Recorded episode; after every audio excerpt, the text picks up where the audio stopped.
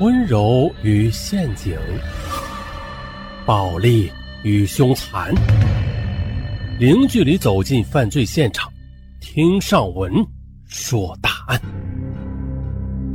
本节目由喜马拉雅独家播出。本期的案说的是半截烟头里边蕴藏着的一桩血案。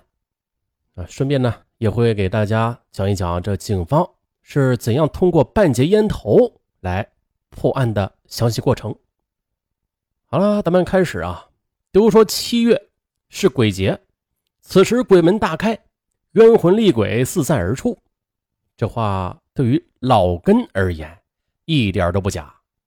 那个可怕的夜晚让他至今都不敢多加回想。那是。一九九二年那个燥热的夜晚，这天晚上，老根和妻子正在睡觉呢，突然听到楼下有奇怪的声音。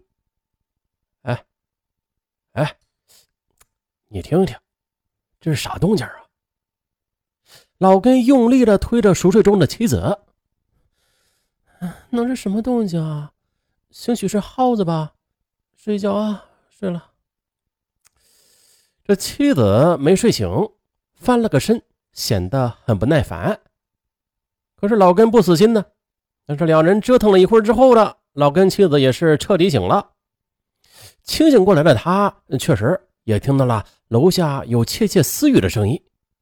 那声音由远及近，让人毛骨悚然。两人就偷偷的结伴下了床。老根就建议了，悄悄的到楼下去看一看。嗯，妻子点了点头。可是呢，当两人手拉着手、蹑手蹑脚的走到一楼的时候，让老根没有想到的事情就发生了。只见呢，从楼梯口侧面黑暗里冲出了两个黑影，妻子伴随着惨叫被一棍子击倒在地，紧接着又向老根打了过来，这一下子便打在了老根头上。哎，这一下子也让老根顿时头昏眼花，瞬间的也是失去了反抗的力气，于是就势的倒了下去。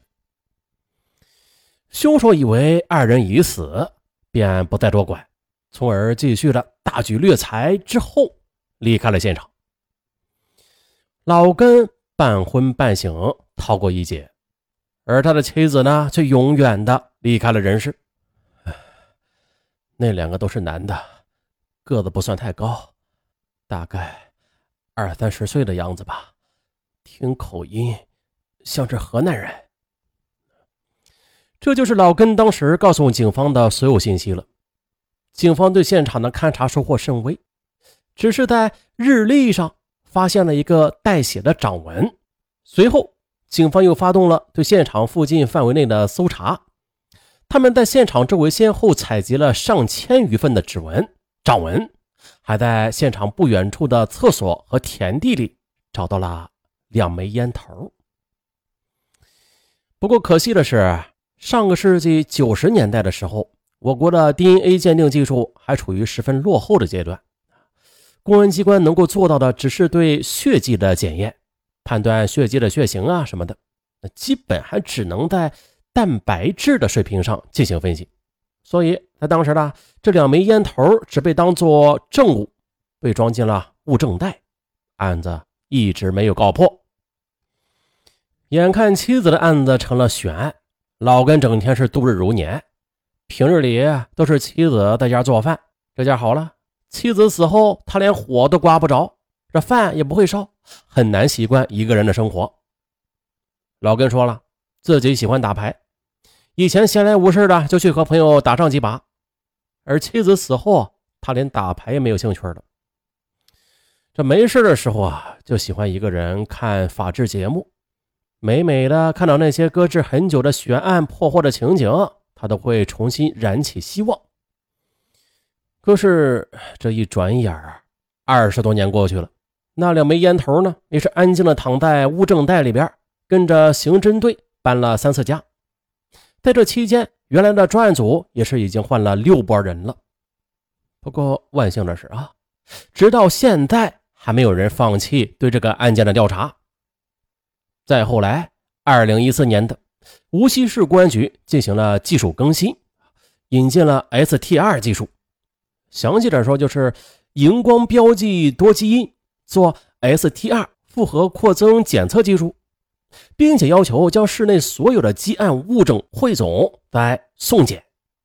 于是，这两枚烟头在沉寂多年之后，又登上了诉说真相的征途。同年九月份的，通过对香烟上 DNA 的解码，警方分析出了吸烟者的三十二位个人信息密码。这一密码被录入数据库，在数据库中又进行滚动比对。可是让警方有点失望的是啊，这计算机昼夜不停的比对了将近一年，还是没有任何结果。再后来，二零一五年九月的一天。刑侦大队的电脑突然发出一阵刺耳的警告声，一张照片就弹了出来，荧幕上又随机的显示出了几个字符合叉叉叉号送检物证 DNA 特征。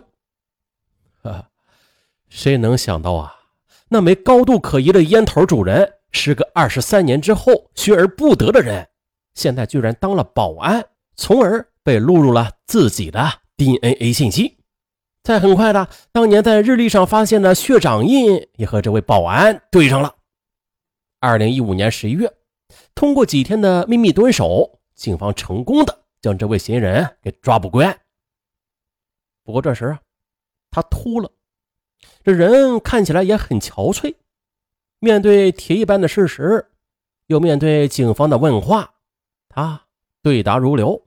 显然呢，从未忘记过自己在二十三年前的那个夜晚的所作所为。眼前的这位秃子，他承认了自己的犯罪事实，也供出了当年另外的一个同伙，后者也很快落网了。哎呦，眼看妻子的血案成功告破，六十多岁的老根显得情绪无法自控，他感慨道：“啊，现在这个时代科技这么发达，我一直相信。”这个案子迟早一天会破的，没错的。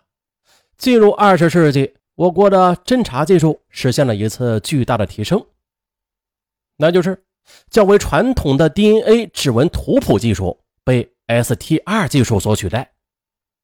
啊，下面咱们就详细的来介绍一下这个新技术。嗯，如果说 DNA 指纹图谱技术实现了利用 DNA。准确的锁定犯罪嫌疑人的作用吧。那么，STR 这项技术那就更厉害了。而它厉害的地方就在于，它能对更加微量的 DNA 进行鉴定，即需要的物证就更少，却同样可以做到前者能够做到的很多事儿。那咱们接下来再详说，比如说，这现场呕吐物中的胃黏膜脱落细胞，可以用于。DNA 检测，还有性侵案中死者胸部的唾液斑内口腔黏膜脱落细胞可以用于 DNA 检测，还有现场被咬一口的苹果上面有口腔黏膜脱落细胞，也可以用于 DNA 检测，还有现场水杯边缘遗留的微量口唇黏膜脱落细胞，也可以用于 DNA 的检测。再就是现场勒杀死者的绳子两端。遗留下的手上的表皮脱落细胞也可以用于 DNA 检测，啊，这就是 STR 的进步所在。好了，咱们就反观一下刚才的案件，这半截烟蒂之所以可以提取到 DNA，原因很简单，那是因为这烟头上经常的会粘附吸烟者的唾液斑迹或者口唇黏膜印记，这些东西里边呢，就很有可能。会有吸烟者的口腔以及口唇黏膜脱落的细胞，因此就可以用来做 DNA 的提取和检验了。那么呢，这口腔中 DNA 的提取有哪些方法？一共有三种，咱们呢先来简单的了解一下三种常见的提取方法。第一种切莱克斯提取法，第二种磁珠提取法，第三种纯化柱。提取法，那原理是什么呀？分离提取。比如说，现在有一个烟头啊，需要提取 DNA，我们就需要把它上面可疑的 DNA 提取出来。要怎么做？咱们今天就以切莱克斯提取法为例。那我们首先要把烟头外的那个呃水松纸剪下来，啊，就是香烟的烟蒂上的那个黄色的纸啊，那个叫水松纸。好，剪下来了，再怎么办呢？哎，咱们啊，下集再说。